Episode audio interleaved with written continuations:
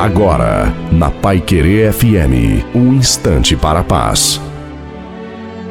Boa tarde, gente. Sou o pastor Tinonim e tenho essa mensagem para o seu coração. Esses dias li no para-choque as seguintes palavras: Não me siga porque estou perdido Gente, isso combina com tantas sinalizações que a vida dá através de pessoas e situações, não é? Podemos aprender com os nossos erros e com os erros dos outros. Complicado é não aprender. Há erros que custam um terço da vida, outros a vida toda. Muita gente traz escrito essas mesmas palavras do para-choque em suas atitudes. O fato de seguir conscientemente um perdido é a mais triste das perdições.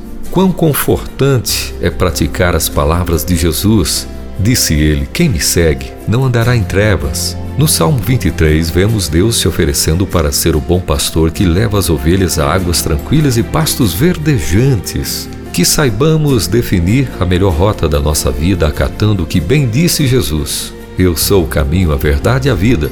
Ninguém vai ao Pai senão por mim. Amém